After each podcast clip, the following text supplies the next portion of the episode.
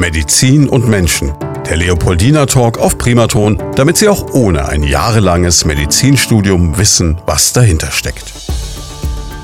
Medizin und Menschen, unser Podcast zusammen mit dem Leopoldiner Krankenhaus in Schweinfurt mit zwei Herren, die schon mal zu Gast waren bei uns und die heute wieder da sind und mit einem hochinteressanten Thema. Ich begrüße Professor Dr. mit Stefan Kanzler, Chefarzt der Medizinischen Klinik 2 am Leopoldiner und Professor Dr. mit Detlef Meyer, Chefarzt der Chirurgischen Klinik 1. Also gleich zwei Chefärzte zu einem Thema, das auch wirklich gerade im Moment sehr aktuell ist, denn wir haben den Weltpankreaskrebstag am 18. November diesen Jahres. Und wir sprechen über Risikofaktoren, Symptome und Behandlungen. Schön, dass Sie beide da sind. Hallo. Dankeschön. Hallo. Und natürlich wollen wir jetzt nochmal für die Hörer, die vielleicht tatsächlich noch nicht alle Podcasts durchhören konnten und Sie beide noch nicht kennen, Sie beide nochmal ganz kurz vorstellen. Das Mikrofon ist im Moment schon auf der Seite vom Herrn Meier, dann beginnen wir mit dem einfach. Der ist auch von der Klinik 1, dann macht es auch äh, irgendwie numerisch Sinn. ganz kurz ein bisschen was zu Ihrer Person. Gut. Ähm, zu meiner Person. Ich bin seit 2007 in ähm, Schweinfurt. Vorher war ich in Würzburg an der Universitätsklinik und bin jetzt dann als Chefarzt hier nach Schweinfurt gekommen, 2007 bereits. Also von daher ist die Würzburger Zeit schon fast Geschichte. Ähm, und betreue hier die äh, chirurgische Klinik 1, das heißt ähm, landläufig die Bauchchirurgie oder man nennt es gerne auch mal die Weichteilchirurgie. Mhm. Man kann einfach grob sagen, nichts, was mit Knochen zu tun hat. Und alles, was aber dann auch schon mit durchaus äh, massiveren Eingriffen zu tun haben kann. Ja. Das genau heißt, Sie sind der Mann für die langen Narben. Nicht unbedingt, sondern auch durchaus derjenige, für die, äh, die man mit Schlüssellochtechnik operiert. Also minimalinvasiv ist auch bei der Bauchchirurgie inzwischen ein großes Thema. Ja, absolut.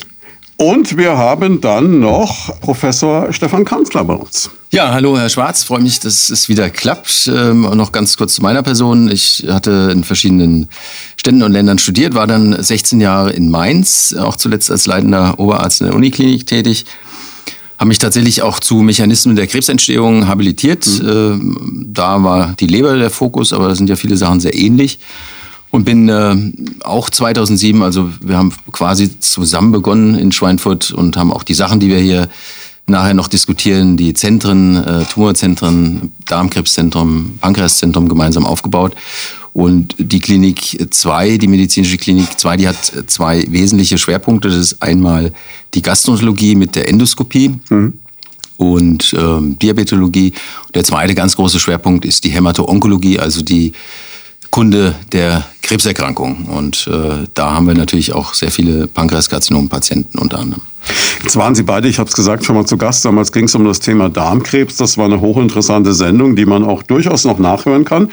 Sie finden diesen Podcast, wenn Sie jetzt gerade neugierig werden, auf den Seiten des Leopoldiner Krankenhauses, natürlich auch auf radioprimaton.de. Heute geht es um das Pankreaskrebsproblem und das aus Anlass des Pankreaskrebstages. Und ähm, da geht es also um das, was man landläufig die Bauchspeicheldrüse nennt. Was ist denn das überhaupt für ein Organ?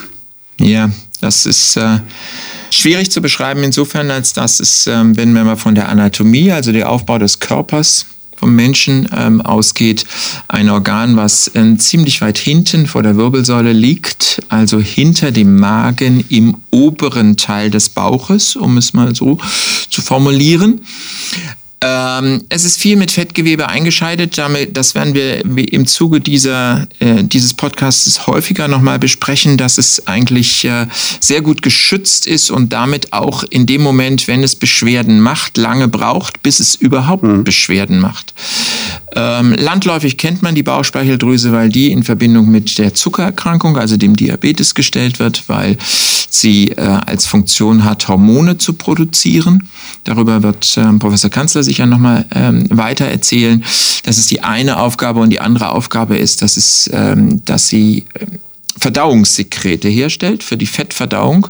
Und da ist sie dann wieder relativ schnell verbunden mit dem Gallenkreislauf. Und die beide haben einen gemeinsamen Ausführungsgang kurz hinter dem Magen in den zwölf Fingerdarm, so dass man das ungefähr sortieren kann. Das heißt also, wenn ich etwas esse und etwas Fettes esse, dann habe hab ich die Chance, dass Verdauungssekrete zehn Zentimeter hinter dem Magen dazukommen und davon ist eines die Galle und das andere das Bauchspeicheldrüsensekret. Das heißt, es ist zum einen so ein bisschen die Insulinfabrik des Körpers, wenn ich das richtig verstanden habe, und zum anderen dann aber auch so, wenn ich jetzt als Franke ein Schäufele zu mir nehme, dann brauche ich die Bauchspeicheldrüse. Wäre schön, wenn Sie sie haben. Oder aber, da werden wir später nochmal zu kommen, etwas einnehmen, was das Schäufele wegen besser klein macht. Mhm. Kann ich vielleicht noch äh, ganz kurz äh, ergänzen? Das sind ähm, und da kommen wir dann auch, äh, da sind die Übergänge dann zu, zu der Symptomatik äh, von Störungen äh, fließend. Es sind im Grunde drei wesentliche äh, oder vier wesentliche Komponenten. Das ist einmal die, die endokrine Pankreasfunktion. Das heißt, das ist ja eine Drüse, die in dem Fall Insulin und Glucagon äh, synthetisiert. Das Insulin, das wissen wir, da haben wir übrigens auch schon einen Podcast gemacht, mhm. ist für den Zucker wichtig. Das heißt, äh, wenn jemand eine neu aufgetretene Zuckerstörung hat oder einen neu aufgetretenen Diabetes hat, dann lohnt es sich immer mal zu gucken, gibt es da morphologische Probleme an der Bauchspeicheldrüse bis mhm. hin zum Krebs. Das ist mal das eine. Das andere ist, dass äh, drei wesentliche Enzyme in der Bauchspeicheldrüse gebildet werden, die für die Fett, für die Protein und für die Kohlenhydratverstoffwechselung, also die drei wesentlichen Bestandteile unserer Nahrung, zuständig sind. Das ist einmal die Lipase für Fett, die Amylase für Kohlenhydrate und die Proteinase für für Eiweiße. Und mhm. das ist die sogenannte exokrine Pankreasfunktion. Und da kann man schon mal wieder als Hinweis auf, auf eine Symptomatik, wenn immer Verdauungsbeschwerden auftreten, dass Leute neue Fettstühle haben, dass also der Stuhlgang sehr fettig ist, dass er sich schlecht wegspülen lässt, dass äh, Durchfälle äh, entstehen, dass äh, äh, ganz wichtig eine, eine Allgemeinzustandsverschlechterung oder eine unklare Gewichtsabnahme entstehen, dann kann das ein Hinweis sein, dass eben die Bauchspeicheldrüse eine Störung hat, bis hin eben zum Pankreaskarzinom. Das heißt aber auch, also um jetzt äh, bei dem Beispiel Schäufele nochmal zu bleiben, in dem Moment, wenn ich diese Sekrete nicht habe, kann ich die Nahrung nicht richtig zerlegen und damit auch nicht verstoffwechseln und sie fällt jetzt laienhaft gedacht so mehr oder weniger durch, durch den Körper. Kann man das so sagen? Das, das kann man im Grunde so sagen. Und äh, die Nahrung, wenn sie nicht verstoffwechselt wird, dann hat die eine, wir sagen, eine osmotische Wirkung. Das heißt, sie zieht Wasser Zucker oder andere Substanzen ziehen dann Wasser nach sich und das führt dann eben zu einer Malassimilation. Das wird nicht richtig aufgenommen und das hat dann in letzter Instanz äh, einen Durchfall oder Blähbeschwerden oder Bauchschmerzen zur Folge und eben die Gewichtsabnahme, weil man die Nahrungsmittel eben nicht aufnehmen kann. Über die Symptome werden wir noch ausführlich sprechen. Jetzt vielleicht nochmal, ähm, um das überhaupt einzuordnen, diese Krebserkrankung der Bauchspeicheldrüse, wie, wie oft tritt die auf? Man hört das immer wieder mal, aber ist das jetzt, ist das jetzt nicht so häufig wie ein Brustkrebs beispielsweise, oder? Nein, das ist Gott sei Dank lang nicht so häufig wie ein Brustkrebs oder ein Prostatakrebs oder ein Darmkrebs.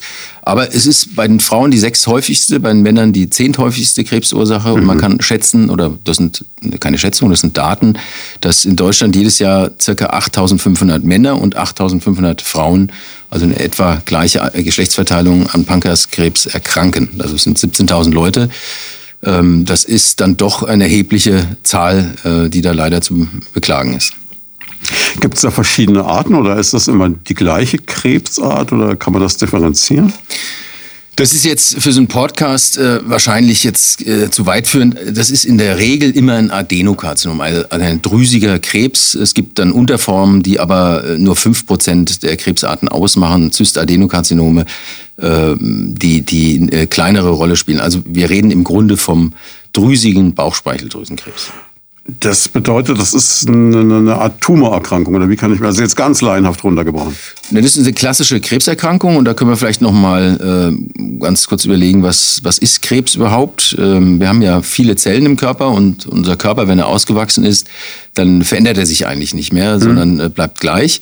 Und es gibt dann Familien von Zellen, die gewisse genetische Störungen haben, die das dann nicht mehr respektieren. Die wachsen einfach in dem Gewebe, mit dem Organ, wo sie angesiedelt sind, einfach weiter und bilden dann erst kleine und dann nachher sichtbare Geschwulste, die dann eben die krebstypischen Probleme machen.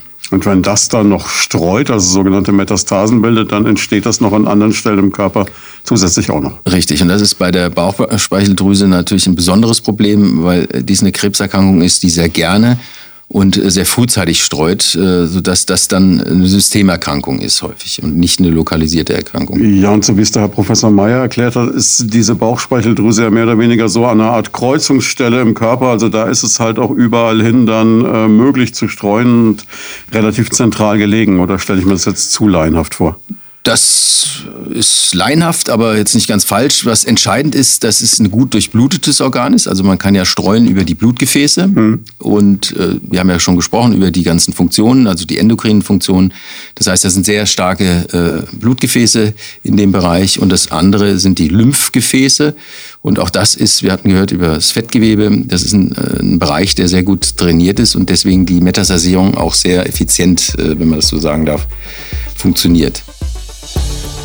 Sie haben Gedanken zum Thema oder persönliche Fragen? Darauf freuen wir uns. Einfach anrufen unter 09721 20 90 20 und mitreden. Kann man was sagen, wen, wen trifft das? Sie haben gesagt, das ist relativ gleich verteilt, 8.500 Frauen, 8.500 Männer pro Jahr. Ähm, gut, die Geschlechterverteilung also relativ pari, aber vom Alter her ist es eine Erkrankung des Alters der jungen Menschen? Das ist bei Krebs kann man ja sagen, Gott sei Dank, aber bei den allermeisten Krebserkrankungen äh, handelt es sich ähm, um Erkrankungen äh, jenseits des 50. Lebensjahres. Und beim Bauchspeicheldrüsenkrebs ist das eben auch so, dass die meisten über 70 sind, aber eben lang nicht alle. Ne? Mhm. Es gibt Leute, und da kommen wir vielleicht auch nochmal zu sprechen äh, drauf, die eine gewisse genetische Prädisposition haben, also eine Veranlagung, Krebse zu äh, bilden. Die sind weitaus früher betroffen. In der Regel ist es über 70. Da ist der Peak bei Männern wie bei Frauen. Okay, jetzt sagt man ja immer, dass Krebs in einem höheren Alter insofern unter Umständen nicht so dramatisch in Anführungszeichen ist, weil er weniger aggressiv ist als bei jungen Menschen. Ist das in dem Fall auch so? Ja, das, das sagt man häufig und das stimmt auch tatsächlich für einige Erkrankungen. Und man muss natürlich, je älter man wird, auch ähm, die Maßnahmen, die man ergreift, auch die Therapien, die man wählt, natürlich ähm, sehr genau auswählen und jetzt nicht zu viel wollen. Aber ganz generell würde ich sagen, beim Pankreaskarzinom ist es vielleicht eher nicht so. Äh, das ist äh, häufig ein sehr aggressiver äh, Krebs, auch im, im höheren Alter. Jetzt ähm, will jeder, der uns zuhört und der sich natürlich vor so einer Erkrankung schützen möchte oder vielleicht auch eine Diagnose hat, wissen, woher kommt das Ganze? Gibt es sowas, wie man sagen kann, das ist die Ursache, dass man so etwas bekommt? Wenn es so wäre oder wenn es so monokausal wäre, dann wäre es natürlich auch sehr viel einfacher, effektiv äh, mhm. da was zu unternehmen. Aber Sie erinnern sich, wir haben immer die üblichen Verdächtigen am Start. Das ähm, ist auch bei der Bauchspeicheldrüse so. Lassen Sie mich raten. Ernährung, ja. Bewegung. Gut, was fehlt? Was fehlt denn jetzt noch? Ah, Rauchen, genau, Rauchen sollte man noch. Alkohol ist auch immer noch eine gute Natürlich. Sache. Also eigentlich alles, was Spaß macht, ne? Genau. beziehungsweise man nicht. Das ist tatsächlich tut. so, dass es, es Rauchen ist, dass es Übergewicht ist, dass es äh, äh, der Alkohol natürlich ist, der dann auch über eine chronische Pankreatitis, also eine chronische Entzündung, dann äh, zu Veränderungen führt, genetischen Veränderungen führt, die dann dem Krebs auslösen. Und in dem Fall ist es so, dass auch ein Typ-2-Diabetes, also eine Zuckererkrankung, mhm. die meistens durch Übergewicht ausgelöst wird, auch ein eigener Risikofaktor ist für die Entstehung eines Bauchspeicheldrüsenkrebs. Die Genetik, wenn das noch ein Thema sein soll, spielt natürlich auch mal eine Rolle. Und da ist es so, dass die Genetik des kleinen Mannes ist, dass man einfach mal fragt, was hatten denn die Eltern, die Großeltern, die Geschwister? Mhm. Und wenn da dann rauskommt, dass da Krebserkrankungen relativ häufig waren und gerade wenn dann äh, Bankers, also Bauchspeicheldrüsenkrebserkrankungen häufiger waren, dann ist das persönliche Risiko äh, für einen selbst auch erhöht. Was das für Konsequenzen hat, das werden wir vielleicht nachher noch diskutieren, das ist nämlich gar nicht so einfach, weil eine Vorsorge im engeren Sinne für den Bauchspeicheldrüsenkrebs ähm, Vorsorge oder Früherkennung ähm, ist da gar nicht so einfach. Aber da kommen wir nachher noch vielleicht nochmal Gut, drauf. aber die, die Prävention ist natürlich das, was Sie wahrscheinlich gerade eben gesagt haben, nämlich äh, Gewichtsreduktion, kein Ein, nicht zu viel Alkohol, nicht rauchen und sich bewegen vermutlich. Ne? So ist es. Jetzt ähm, haben Sie gerade eben gesagt, bei der Genetik des kleinen Mannes, man guckt, ob jemand äh, vorher in der Familie schon Krebserkrankungen hatte. Das heißt jetzt aber nicht... Äh, dass man so milchmädchenmäßig denken kann, naja, da gab es bisher nur Brustkrebs in der weiblichen Seite, dann bin ich safe, so ist es nicht, ne? sondern es ist generell eine Disposition dann zu einer Krebserkrankung da. Das ist richtig, ja. Und wie gesagt, das, äh, in den allermeisten Fällen ist es tatsächlich eine schicksalshafte Erkrankung, wo man, äh, das betrifft auch Leute, die äh, auch einen sehr soliden Lebenswandel hatten und auch keine Erkrankung in der Familie hatten. Also das ist dann tatsächlich, wie ich sagte, eine schicksalshafte Erkrankung, die dann einen ereilt. Kurz nochmal dieser Brückenschlag zum Thema Prävention, was mir ja wirklich bei den Ärzten des, und Ärztinnen des Leopoldiner Krankenhauses auffällig bisher im Podcast hatte. Ne? Sie sind ja wirklich alle so äh, Sportler mit Idealgewicht. Ist das Einstellungsvoraussetzung bei Ihnen eigentlich? Keine Zeit zum Essen, Herr Schwarz. Das ist natürlich ja viel beschäftigt. Ne? Das heißt, da stehen keine Süßigkeitenkörbe äh, irgendwo dann im Ärztezimmer. Doch schon, aber die, die muss man ja nicht bedienen jedes Mal. Hm. Genau. Ja, Spaß beiseite. Kommen wir zu den Symptomen einer derartigen Erkrankung. Sie haben gesagt, man kann eigentlich sowas wie eine große Vorsorge nicht betreiben, außer dass man eben seinen Lebenswandel so gut wie irgend möglich hat. Kann man es denn in irgendeiner Form äh, vielleicht zumindest regelmäßig überprüfen. Wenn man jetzt beispielsweise weiß, ich habe eine genetische Disposition, ich habe Diabetes und vielleicht auch noch zu viel auf den Rippen, und kann das mit dem Rauchen nicht lassen, um jetzt mal so äh, den Super-GAU äh, darzustellen. Ähm, wird man dann Vorsorgeuntersuchungen machen können? Also richtige Vorsorge, hat Professor Kanzler ja schon gesagt, ist nicht wirklich ähm, möglich hm, dabei. Okay. Aber also ich kann, nicht, ich kann nicht ab und zu mal zum Ultraschall. Eine, eine Ultraschalluntersuchung ist, so wie ich es eingangs gesagt habe, schon nicht mehr so die gängige Ultraschalluntersuchung, mhm. weil meistens der Magen davor liegt und viel Luft hat. Also das heißt, es sollte man schon im nüchternen Zustand machen und dann ist es sinnvoll, einmal eine Ultraschalluntersuchung zu machen ähm, wenn man eben diese vielleicht diese Disposition hat, dass einer der Elternteile auch schon mal so etwas an der Bauchspeicheldrüse gehabt hat. Ansonsten wird es schon dann sehr unspezifisch an Möglichkeiten beziehungsweise an Symptomen, die einen, die einen ähm, dazu leiten, vielleicht etwa ein Problem an der Bauchspeicheldrüse zu haben. Ähm, das ergibt sich aus dem, was wir vorher gesagt haben. Das ist auch ein äh, Organ, was eben einmal mit dem Diabetes in irgendeiner Weise zusammenhängt. Mhm. Das heißt also, sollte eine Zuckererkrankung neu auftreten, dann muss man mal zwei Minuten darüber nachdenken, ob so etwas stattfindet. Dann, wenn man Gewicht verliert und das eigentlich gar nicht wollte, weil man eben schlechter die Sachen verdaut, die man zu sich mhm. nimmt, mhm. ist das auch ein Hinsicht, kann viele Symptome haben. Man muss, darf es nicht umgekehrt sagen. Jeder, der Gewichtsverlust hat, hat jetzt ein, Bauchspeichel, äh, ein Problem an der Bauchspeicheldrüse. Das sind nur aber, so Indizien quasi. Aber das sind so sehr unspezifische Indizien dafür. Das heißt Erbrechen, Übelkeit, so etwas. Und dann kommen wir dann nochmal so was wir später auch bei der Operation sagen, im Fachjargon gibt es äh, ein Links und ein Rechts in der, in der Bauchspeicheldrüse. Ähm, das heißt, die liegt quer durch den, durch den Oberbauch mhm. und auf der rechten Seite sind wir näher an den Gallengängen. Das heißt, wenn die Galle staut, wird man gelb. Das ist so einigermaßen so die Vorstellung. Das wäre natürlich ein, leider ein Spätsymptom, aber ein Symptom, was einen nochmal Richtung Bauchspeicheldrüse denken lässt. Und dann gibt es auch eine linke Seite, also auf der anderen Seite, wo man fast eigentlich gar nichts merkt auf der Seite, weil das da so schön in Fettgewebe eingepackt ist, dass es, ich muss es leider so formulieren, lange wachsen kann, ohne dass man es merkt. Nochmal Rolle rückwärts mit dem Endoskop. Das macht man deshalb, um genau äh, das äh, auszugleichen, was äh, Professor Meyer vorhin ansprach, nämlich diesen luftgefüllten Bauch, durch den man wenig sieht. Das heißt, da sind Sie näher dran an der Sache dann einfach? Genau. Das ist, da gibt es keine Luft. Wir können den Magen luftfrei machen, wir können da sogar Wasser reintun, dann haben wir also so eine luftfreie Untersuchung. Und Ultraschall, äh, für den Ultraschall ist Luft Gift. Also durch Luft kann man nicht schallen, äh, durch Wasser und alle Gewebe kann man auch 20, 30, 40 Zentimeter durchschallen, sodass wir da eine optimale Auflösung haben. Also sprich einfach, die Übertragung ist dadurch besser für den Schall. Genau.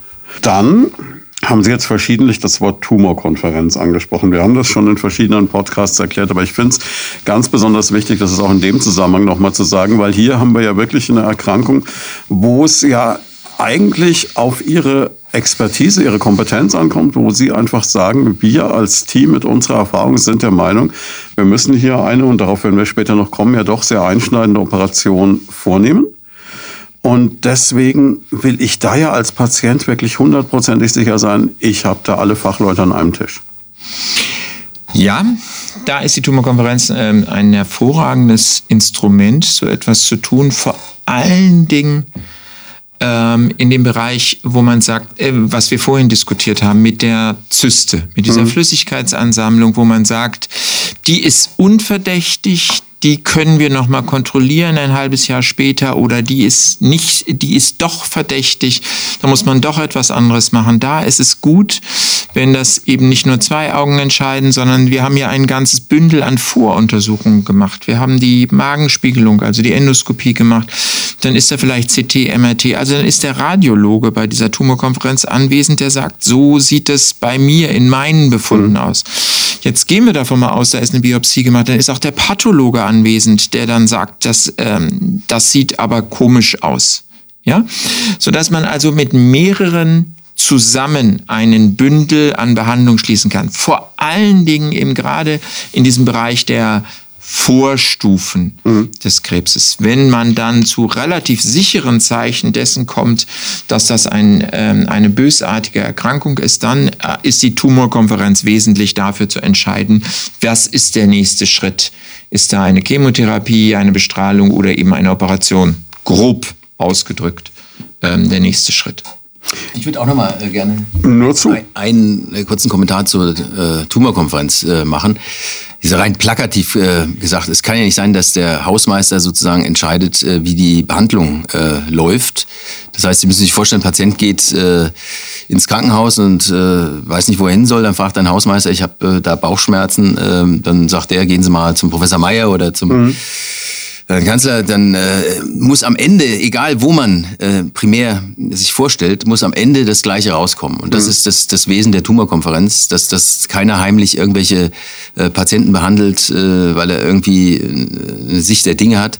Nein, das ist so, wenn bei uns einer ins Krankenhaus mit einem Problem kommt, dann äh, besprechen wir das verpflichtend zusammen und legen gemeinsam eine Strategie fest. Und das ist, glaube ich, für den Patienten ein extremes äh, Qualitätskriterium. Und es vermeidet, dass der Patient eben in einem Krankenhaus von zwei, drei, vier, fünf äh, verschiedenen Leuten beraten werden muss. Ja, und ich meine, das sind alles Menschen. Es könnte ja auch jemand eine Entscheidung treffen, die vielleicht nicht richtig ist oder was übersehen. Und da ist natürlich ein Mehraugenprinzip genau das, was, glaube ich, jeder haben möchte. Ja. Also das ist natürlich großartig. Jetzt ähm, hat denn der Patient irgendein Mitspracherecht an dieser Stelle? Also jetzt gerade, Sie haben gesagt, es wird entschieden, ob man beispielsweise eine Strahlentherapie macht, eine Chemotherapie oder eine Operation. Ähm, wie, wie sehr wird man da aufgeklärt und wie sehr kann man da auch sagen, mache ich, mache ich nicht, bis hierhin und nicht weiter? Absolut. Ähm, also was man an der Tumorkonferenz festlegt, ist einmal, dass der Patient natürlich vorgestellt wird mit all seinen Risikofaktoren, die eventuell einen auch ähm, in den ähm, Therapieentscheidungen beeinflussen. Das ist das eine. Und das ähm, andere ist, dass wir dort natürlich aufgrund von Leitlinien, das heißt also von Standards in Deutschland bisweilen äh, entscheiden, das dann aber im Nachgang mit dem Patienten noch einmal besprochen wird, weil natürlich muss dieses Konzept, was da gesprochen ist, auch zu dem Patienten passen. Und der Patient sagt dann natürlich, kann dann natürlich genauso sagen, nein, das möchte ich in diesem Zusammenhang jetzt nicht haben. Da sind wir ja gerade, Sie haben vorhin immer schon mal so einfließen lassen bei den einschneidenden Operationen. Da gibt es durchaus den einen oder anderen, der da sagt, nein, das lasse ich nicht mit mir machen. Ist vielleicht auch eine Frage des Alters. Ich meine, es ist ein Absolut. Unterschied, ob ich jetzt Familienvater bin mit kleinen Kindern, Absolut. um jetzt mal beim männlichen Beispiel, weil mir das jetzt einfach näher liegt zu bleiben, oder ob ich äh, ja. hochbetagt bin und ja. sage, weiß ich nicht, ob ich das noch haben muss. Ja. Genau. In dem Zusammenhang sind ja gerade diese prämalignen oder Verdachtsfälle äh, sind da entscheidend, weil da natürlich das, die persönliche Einstellung äh, enorm wichtig ist. Es gibt Leute, die sagen, ich bin bereit, ein Risiko auf mich zu nehmen, dass das entartet und lass mich lieber äh, alle halb Jahr kontrollieren. Andere sagen, ich kann mit der Situation nicht umgehen, ich ertrage das nicht, dass da vielleicht was ist, was äh, da nicht sein soll. Ich lasse mich in jedem Fall operieren. Da sind äh, die Menschen extrem unterschiedlich und die Lebensphasen, in denen man ist, sind extrem unterschiedlich und auch das eigene Risiko für eine Operation stuft auch jeder natürlich sehr unterschiedlich ein. Sie haben Gedanken zum Thema oder persönliche Fragen? Darauf freuen wir uns. Einfach anrufen unter 09721 20 90 20 und mitreden. Jetzt habe ich Sie aber so ein bisschen aus dieser, dieser Liste von Diagnosemöglichkeiten rausgerissen. Wir waren also bei dem Thema Biopsie, wo Sie sagten, das ist in der Regel bei der Bauchspeicheldrüse nicht unbedingt das äh, Ding der Wahl. Kann aber vorkommen. Was gibt es denn noch für Optionen? Ja gut, wir haben die Schnittbildgebung ähm, besprochen und das und wir machen dann meistens oder eigentlich immer Tumormarker. Es gibt äh, CA, CA199, das sind Tumormarker, die man im Verdachtsfall. Das müssen Sie dem Laien erklären. Genau, es gibt, ähm, sagen wir mal, für verschiedene Tumorerkrankungen, das ist bei der Brustdrüse, bei der Prostata, ist vielleicht bekannter, der PSA-Wert, äh, gibt es äh, Marker, die von den Tumorzellen gebildet werden. Das bedeutet nicht, und deswegen sind das keine guten Suchtests, also man sollte nicht jetzt alle halbe Jahr mal ein Tumormarker-Screening machen, weil man kann durchaus einen erhöhten Tumormarker haben ohne Tumor. Mhm. Wenn man jetzt aber einen Tumorverdacht hat oder einen gesicherten Tumor hat, dann sollte man in jedem Fall die Tumormarker bestimmen, weil die dann im Nachgang, in der Nachsorge natürlich hilfreich sind zu gucken, ob da vielleicht was nachkommt. Also im Grunde ist es, ist es, es gibt nicht eine, die beweisende äh, Untersuchung, sondern es ist, wie Sie sehen, ein Bündel aus ganz verschiedenen äh, Untersuchungen, die dann äh, gemeinsam bewertet werden müssen. Also eine Art Indizienkette und wenn da viele Sachen zusammenkommen, dann sagen Sie, jetzt ist es doch sehr wahrscheinlich bis sicher, dass eine Erkrankung vorliegt. Genauso ist es, ja. Und wie gesagt, wir haben jetzt noch hier das Thema Bauchspiegel und da kann Professor Meyer vielleicht noch was sagen. Ähm, aber das sind auch so Sachen, wir können natürlich den Bauch, das Bauchfell uns angucken, aber das ist dann eher so, wenn wir eine große Operation vermeiden wollen, weil vielleicht der Krebs schon gestreut hat, dann würden wir mit so einem Eingriff äh, in so eine Operation gehen, beziehungsweise die im Vorfeld machen, um eben unnötige Großoperationen zu vermeiden. Ähm, die Bauchspeicheldrüse, wir haben ja gehört über die ganzen Funktionen, ähm, wenn die entzündet ist oder ein Tumor hat, dann gibt es auch sogenannte paraneoplastische Syndrome. Das heißt, mhm. das sind äh, Probleme, die jetzt gar nicht so vordergründig an Tumor denken lassen, aber viele Tumore, und da ist gerade die Bauchspeicheldrüse einer der Tumoren, die das häufig machen, ähm, die können nämlich Thrombosen verursachen. Mhm. Das heißt, jeder, der eine neue Thrombose hatte, ohne jetzt einen klaren Risikofaktor dafür benennen zu können, da sollte man auch an sowas denken und äh, eine kleine Tumor oder eine, eine vernünftige Tumorsuche machen. Also Thrombose, wissen wir ja, ist ein verstopftes Gefäß, beispielsweise im Bein typischerweise. Das kann mit oder ohne Lungenembolie sein. Wenn sowas passiert, immer auch an eine Krebserkrankung denken, insbesondere auch eine Bauchspeicheldrüsenkrebserkrankung. Ja, Sie haben, Sie haben ja auch vorhin noch ähm, irgendwie in der Vorbereitung aufgeschrieben gehabt, das kann auch einfach ein, ein Rückenschmerz sein, der das Ganze noch zeigt. Das ist also schon. Ja, das ist, äh, Herr Mayer sagt ja, das ist, die Bauchspeicheldrüsen liegt ja direkt vor dem Rückgrat und äh, das, man, die Schmerzen, die die Patienten angeben, das sind tatsächlich Gürtel, gürtelförmige Oberbauchschmerzen mit Fokus auf dem Rücken. Das sind, wenn dann schon Schmerzen äh, auftauchen. Das liegt aber ein bisschen daran, dass äh, das Nervengeflecht äh, äh, vom Eingeweideplexus, das liegt eben auch da oben und deswegen hat man dann diese wohl sehr unangenehmen Schmerzen.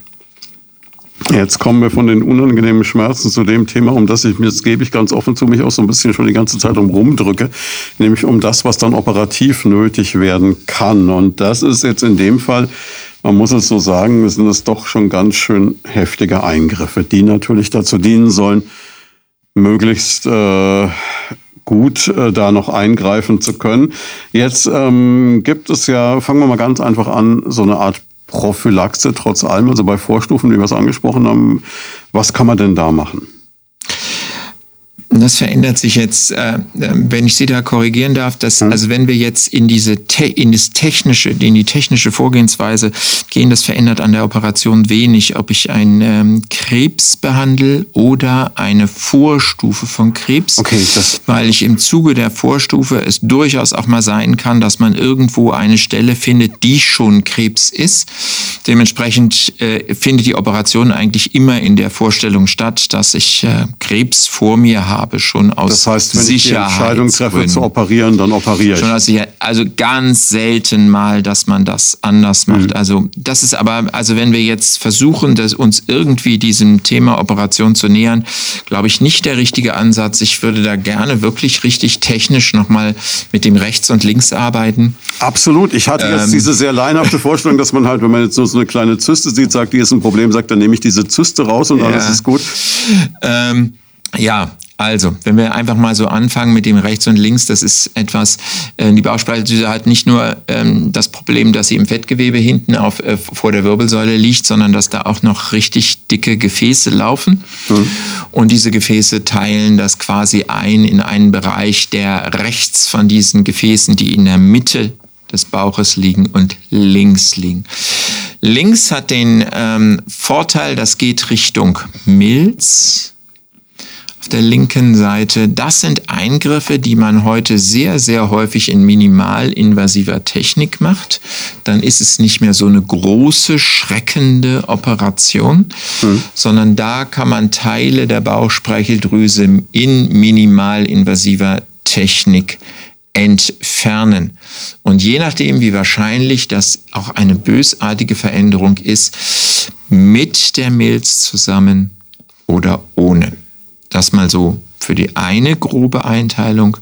Wenn wir dann auf die rechte Seite rübergehen, dann sind wir schon bei einem größeren Eingriff der landläufig gerne mal, wenn man sich ein bisschen damit beschäftigt, als Wippelsche Operation bezeichnet. Die ist eigentlich obsolet, die macht man nicht mehr, aber letztendlich nennt man es immer noch so, ähm, weil früher bei der Wippelschen Operation auch zusätzlich noch Teile des Magens entfernt wurden. Das macht man nur noch in Ausnahmefällen. Aber nur um den Umfang Ihnen zu sagen, es bei so einer Operation muss man den Magen abtrennen, man muss die Gallenblase entfernen, den Zwölffingerdarm entfernen, einen Teil der Bauchspeicheldrüse entfernen und das alles wieder zueinander nehmen. Warum macht man sowas? Man kann ja einfach nur die Bauchspeicheldrüse rausnehmen und gut ist. Mhm. Weil ähm, in dem umgebenden Gewebe die ganzen Lymphbahnen und die Lymphknoten sind und dementsprechend muss man das machen. Und den Zwölffingerdarm von der Bauchspeicheldrüse kann man eigentlich auch so gut wie nicht trennen, nur sehr schwierig voneinander trennen. Dementsprechend muss dieser ganze Bereich Fachjargon en bloc, also eben wirklich als ein Block entfernt werden. Und für den Patienten bedeutet es ja mindestens mal einen zweiwöchigen Krankenhausaufenthalt, ja auch, ein, äh, auch Tage auf der Intensivstation und auch danach ist eine Rehabilitation sinnvoll. Und ja, man ist danach nicht mehr so selbstverständlich tätig, dass man sagt, oh, da habe ich Hunger drauf, das esse ich jetzt, sondern man muss sich schon überlegen, was man isst. Man muss eventuell was dazu einnehmen, dass man es isst.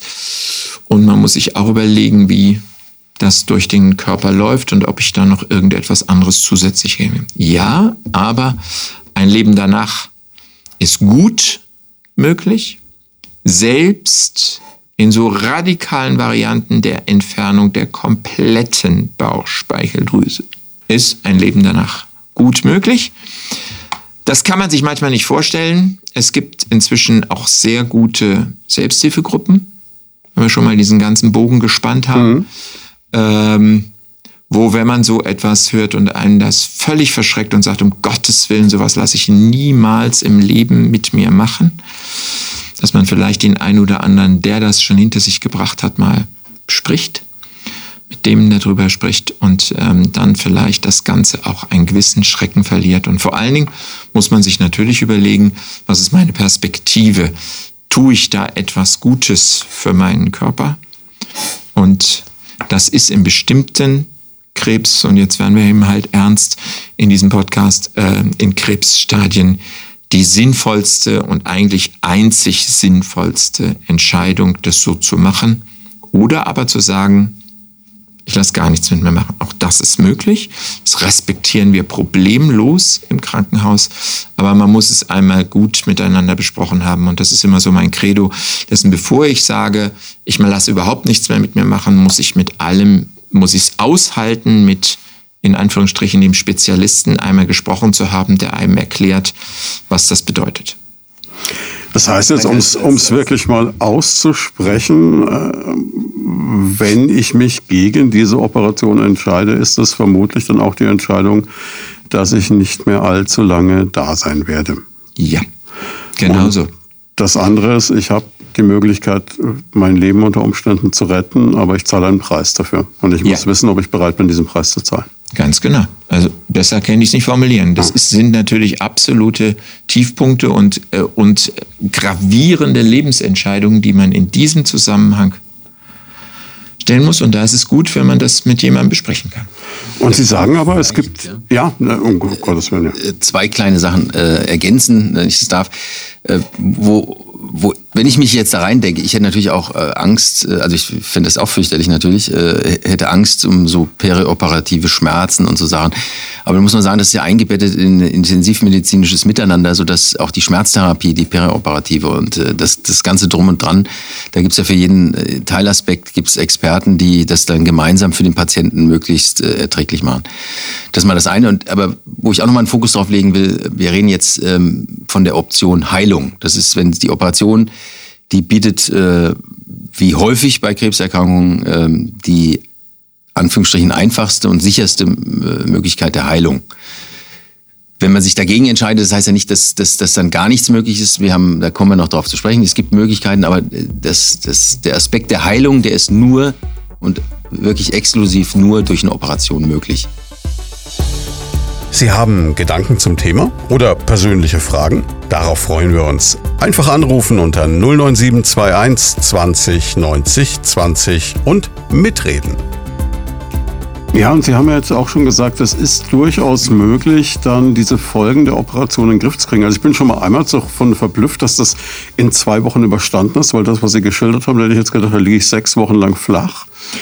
Auch das ist möglich sage ich Ihnen ganz ehrlich so. Aber ähm, es ist auch möglich, innerhalb von zwei Wochen das zu machen, aber äh, nicht in zwei Wochen wieder in den Zustand zu kommen, wie ich in, den, in das Krankenhaus hineingehe, sondern ich spreche jetzt einfach von den akut chirurgischen mhm. Maßnahmen danach, dass man die ein oder andere ähm, Schwierigkeit danach noch hat und es natürlich nicht nach Hause gehen kann und jetzt sagen kann, so, jetzt kann ich mal einkaufen gehen und dann sehe ich mal wieder, dass der Kühlschrank voll ist und dann fange ich mal an, wie, wieder mein normales Leben. Das wird nach zwei Wochen garantiert nicht funktionieren, sondern ich brauche weiterhin Hilfe. Aber wenn ich mal so das operative, unmittelbar operative umschränke, dann kann es das sein. Es kann sogar sein, dass da noch die ein oder andere Drainage in einem Bauch drin ist, wenn man nach zwei Wochen geht. Aber machbar.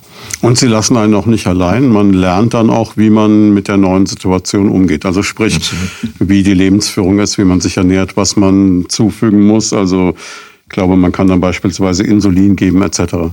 Ja, ganz genau. Insulin geben und natürlich auch zum Beispiel ähm, diese Verdauungssekrete, die der Professor Kanzler am, ausgesprochen hat. Das heißt, wenn ich etwas esse, dann kann ich auch entsprechend dazu etwas einfach einnehmen, was das ergänzt, was die Natur normalerweise über diesen besagten Ausführungsgang dazugegeben hätte, kurz hinter Magen. Jetzt haben Sie verschiedentlich schon angedeutet, ich kann nicht einfach den Kühlschrank wieder voll machen und so leben wie zuvor. Ähm, was, was heißt das konkret? Also wenn uns jetzt jemand zuhört, der vielleicht auch mit dieser Entscheidung konfrontiert ist, wie, wie wird mein, mein Leben, meine Ernährung danach aussehen? Also, Sie haben doch so das Schäufle angesprochen von Anfang an. Ja, am Anfang ist, mal, das ja. Genau, das ist genau das, was so am Anfang einfach nicht stattfinden kann. Mhm. Der Magen hat ähm, Schwierigkeiten, das weiter zu transportieren. Also man ist eher so bei den klassischen leicht verdaulichen mhm. Geschichten. Man möchte nicht so gerne blähende Substanzen, also wie Bohnen, Linsen und diese Dinge, da einfach leicht verdauliche Sachen zu sich nehmen. Und wenn man dann bei süßen Sachen ist, muss man eben einfach mal vorher sehen, inwieweit ist meine Bauchspeicheldrüse noch fähig, Insulin zu, zu produzieren. Wenn es eine Operation ist, wo nur Teile davon entfernt werden, kann es ja durchaus sein, dass sie weiterhin Insulin produziert. Das wäre so ein Punkt. Der andere Punkt ist, ähm, dass ja neue Verbindungen äh, geschaffen werden im Oberbauch. Das heißt, auch der, ähm, das Essen weiter rutscht.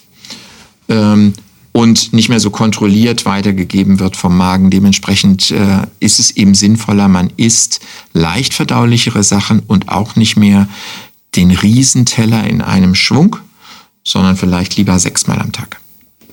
Ist aber was, was sich wahrscheinlich auch mit der Zeit dann bessern wird, da einspielen ja, wird. Ne? Absolut. Ja. ja.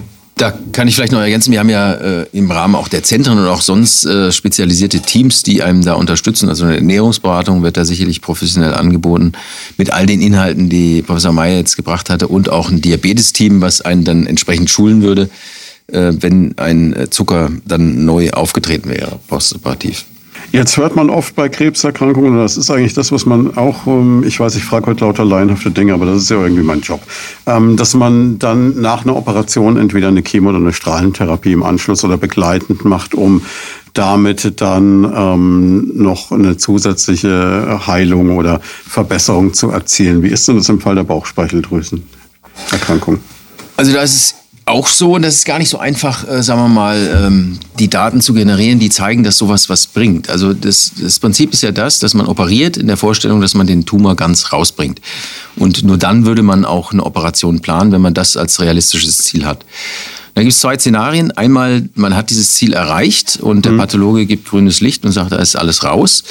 Dann wissen wir aber trotzdem, dass ähm, die Bauchspeicheldrüsenkrebserkrankung häufig schon Mikrometastasen gesetzt hat an verschiedenen Stellen, die wir mit keiner Methode der Welt erfassen können. Und da setzt eben die sogenannte adjuvante Therapie an. Wir behandeln Patienten postoperativ, von denen wir hoffen oder glauben, dass äh, der ganze Tumor draußen ist. Wir wissen aber aus der Erfahrung, dass wenn man nur lange genug wartet, ähm, Patienten mit dem Rezidiv auftauchen. Und deswegen ist das bei der Bauchspeicheldrüsenkrebserkrankung sehr gut etabliert, dass man ein halbes Jahr verschieden, es gibt verschiedene ähm, Arten der, Chemo, der Chemotherapie, dass man die gibt für ein halbes Jahr. Also es ist dann nochmal äh, eine aufwendige Sache und das Ganze ist eben auch ein, ein, ganz, ein, Einheit, ein ganzheitliches Projekt, das man da hat.